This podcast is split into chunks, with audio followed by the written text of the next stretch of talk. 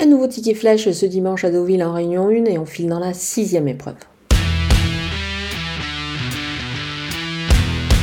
Le numéro 1, Boutemont, euh, est un sujet doté de beaucoup de vitesse, mais également de beaucoup de qualité. Il a démontré à plusieurs reprises.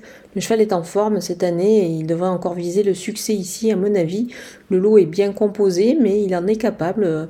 Il est associé à Christophe Soumillon. Il a tiré le 7 à la corde. Ça fait pas mal d'atouts dans son jeu. Alors la, corde, la cote pardon, ne sera pas énorme. C'est pour cette raison qu'on va simplement le jouer au jeu simple gagnant.